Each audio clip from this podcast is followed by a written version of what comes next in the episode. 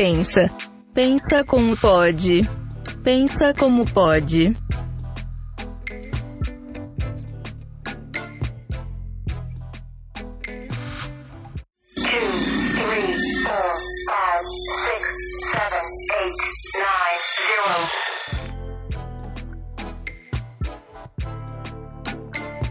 Oiê, eu sou a Joyce Quevedo e esse é o Pensa Como Pode, o podcast que vai te fazer resgatar aquela humanidadezinha perdida.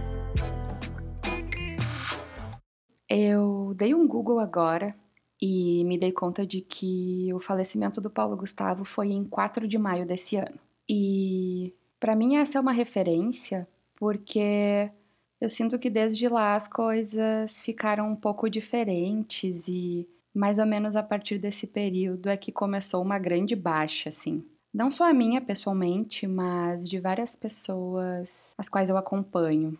Acho que foi muito simbólico esse homem gay, rico, com acesso a os melhores tipos de tratamento e abordagem quanto ao Covid, não ter resistido.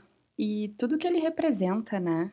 Uh, esse homem gay que tem filhos, que é casado, que tem uma família e que causa esse grande rombo emocional pela sua falta.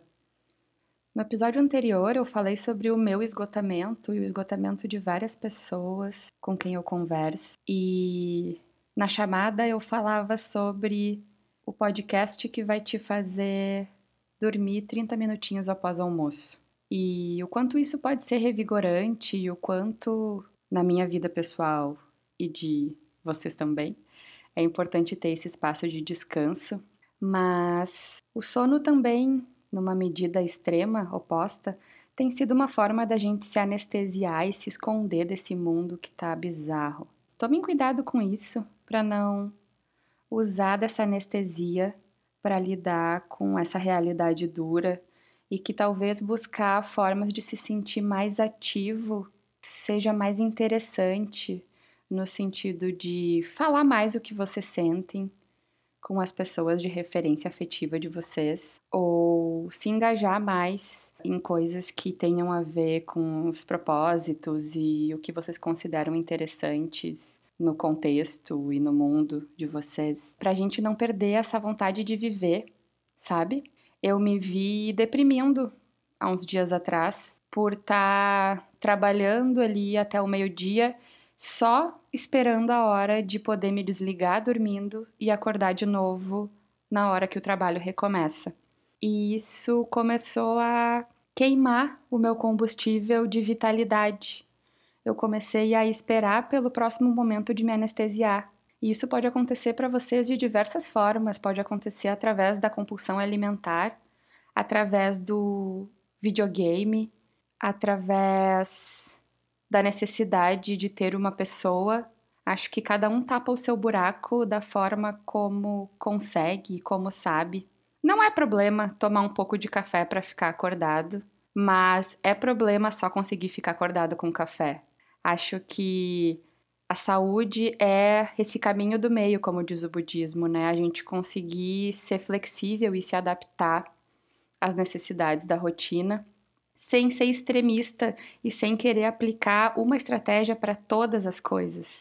Eu dou um exemplo muito babaca, que é esse de que a gente tem essa caixinha de ferramentas construída ao longo da vida.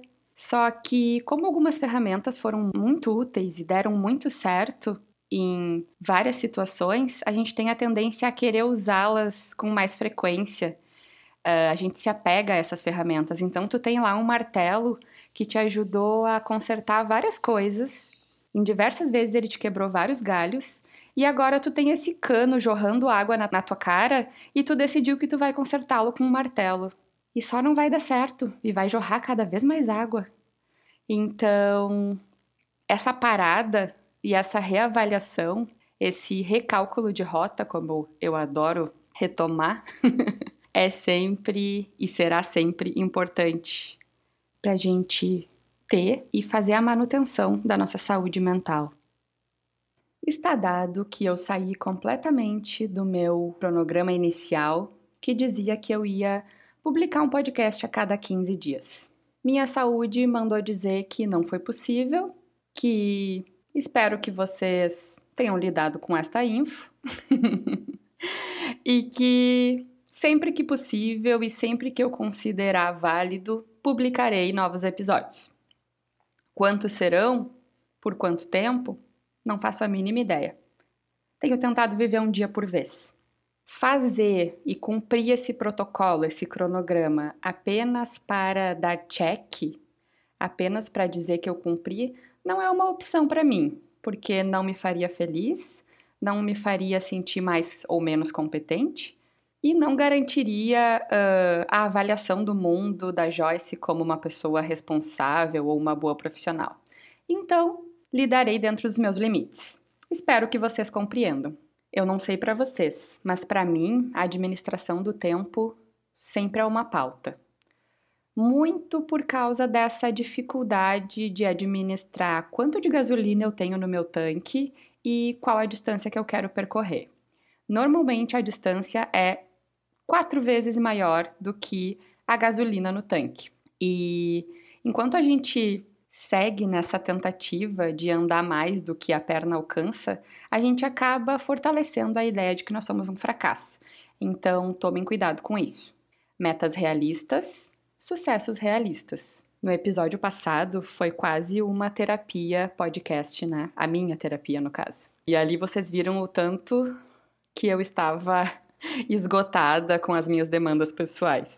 Peço perdão pelo desabafo, mas como sempre acho importante me humanizar.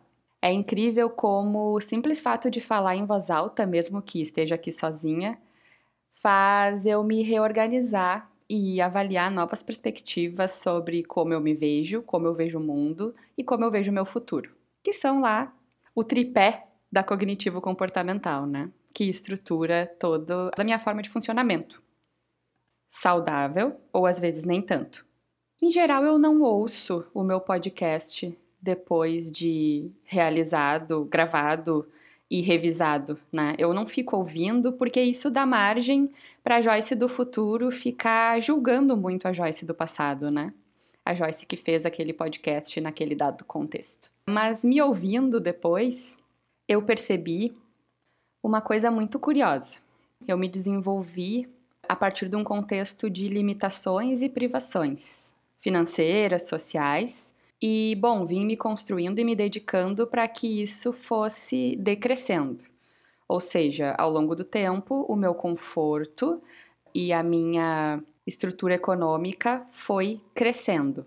Só que com isso, curiosamente, a minha culpa por acessar alguns privilégios foi crescendo exponencialmente, quase como se eu não merecesse acessar coisas boas se os meus não acessassem também. Então, como assim eu vou programar uma viagem à praia no Réveillon se minha família e alguns amigos não têm recursos para fazer o mesmo. Isso acontece com vocês? Uma das coisas que me fez ponderar é que felicidade não é um pacote de dados, né? Se eu acesso algo que me faz feliz, primeiro, não tenho garantias de que isso traria felicidade para o meu coleguinha e também isso não anula a possibilidade do meu coleguinha também ser feliz. Inclusive, eu estar lá na praia, sei lá, comemorando o Réveillon, pode também servir como motivação para pessoas, né, que vejam e entendam que essa, esse alcance foi construído, não foi do dia para a noite e que é possível sim sair de um ponto e chegar no outro com alguma organização, com algum planejamento. Uh, com o aproveitamento de oportunidades, enfim. Ainda é muito difícil acessar alguns privilégios, mas isso tem sido uma construção incessante. Tem um episódio daquele Explicando a Mente, eu acho, do Netflix, acho que é esse o nome, e um deles fala sobre, numa perspectiva norte-americana, sobre por que as pessoas brancas são mais ricas que as pessoas negras. Indo além do óbvio, né, escravidão e afins, um dos pontos tocados é que a pessoa branca que acessa recursos financeiros, monetários, econômicos, ela não precisa se preocupar com os seus antecessores. Ela só precisa se preocupar em conquistar as próprias coisas. Porque, bom, provavelmente essa pessoa branca tem pais uh, com sua casa própria, seu carro, aposentados ou com recursos próprios, enfim, eles não são uma preocupação. Enquanto a maioria das pessoas negras que, por exemplo, acessam o ensino superior, elas precisam retornar para o seu local de origem para dar a base mínima ali, necessidades básicas para os seus familiares. Então, eu tô lá formada, mas eu preciso pensar na alimentação do meu irmãozinho, preciso pensar se ele está acessando uma escola adequada. Não posso sair planejando a minha viagem para a Europa ou a minha compra do imóvel próprio. Eu preciso primeiro atender às necessidades básicas dos meus familiares. E se isso não for privilégio, eu não sei que outro nome poderia dar. Nossa, eu fiz uma enrolaçada de pensamento que nem sei se fez sentido para vocês, espero que sim. Assistam esse episódio e me mandem áudios falando o que vocês acharam. Outra coisa que é muito frequente na nossa cultura é a coisa do no pain, no gain, né? Se você não estiver sofrendo para alcançar algo, tem algo errado né? Se tu não tiver lá na modalidade presencial do trabalho, uh, andando de ônibus por horas e estando num lugar, sei lá, frio, desconfortável, tu não tá trabalhando do jeito certo. Tem que ter o sofrimento. Tua produtividade pode estar excelente, mas se tu não tá lá presencialmente usando o uniforme, parece que não serve, parece que não tem o mesmo valor. Um dos pequenos ganhos da pandemia foi esse, né? que o home office pode ter tanto valor ou mais na qualificação da vida do colaborador e, consequentemente, na qualificação da produtividade. Ainda sobre a questão trabalho, me veio essa constatação do quanto a gente se coloca de forma passiva na relação trabalho, né?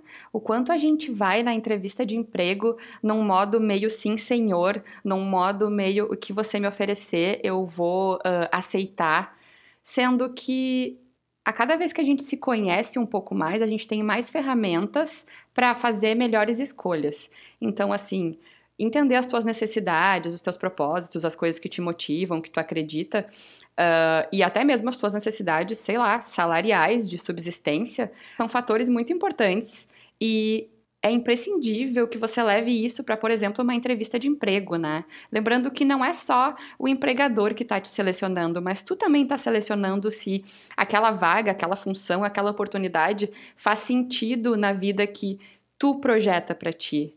Então, tomem cuidado com essa passividade, porque só aceitar um lugar que te dê, sei lá, status profissional ou um bom salário não é suficiente para te fazer ser feliz, te sentir pleno, te sentir uh, validado, satisfeito, gratificado, né? E assim, sucesso talvez seja isso, seja esse combo de fatores que te fazem sentir bem e que não Óbvio, não vai ser uma delícia todos os dias trabalhar, mas que fazem na maior parte do tempo tu sentir que tu tá caminhando para um rumo que faz sentido na tua vida, saca? Quanto a todos os queridos preocupados com a minha saúde, saibam que eu estou bem, eu tô melhor. Mudei alguns exercícios aí, tenho andado de bike na hora do almoço, que me faz pegar sol ao mesmo tempo, então isso ajudou bastante. Dormir menos durante o dia também ajudou. E good news, eu estou retirando a minha medicação para ansiedade. Então, assim, sim, existe uma vida onde o tratamento da ansiedade termina e essa vida é tão boa quanto. Ou ainda melhor, quando a gente já conseguiu dar conta de grande parte dos sintomas e aprendeu a conviver com outros. Existe vida pós-ansiedade não se preocupem, medicação para ansiedade não vicia. Tirem todas as suas dúvidas com o psiquiatra quando forem consultar e também me coloco à disposição para dar esse suporte no que estiver dentro do meu arsenal de conhecimento. E vamos lá, vamos viver, a gente continua vivo, não se esqueçam disso. Tava aqui pensando. Olha, sinceramente, foi um grito de liberdade artística. Não, na verdade, é que assim, tu falou o que ninguém tem coragem de falar, tipo, sabe? É isto. Eu me senti super é, representada.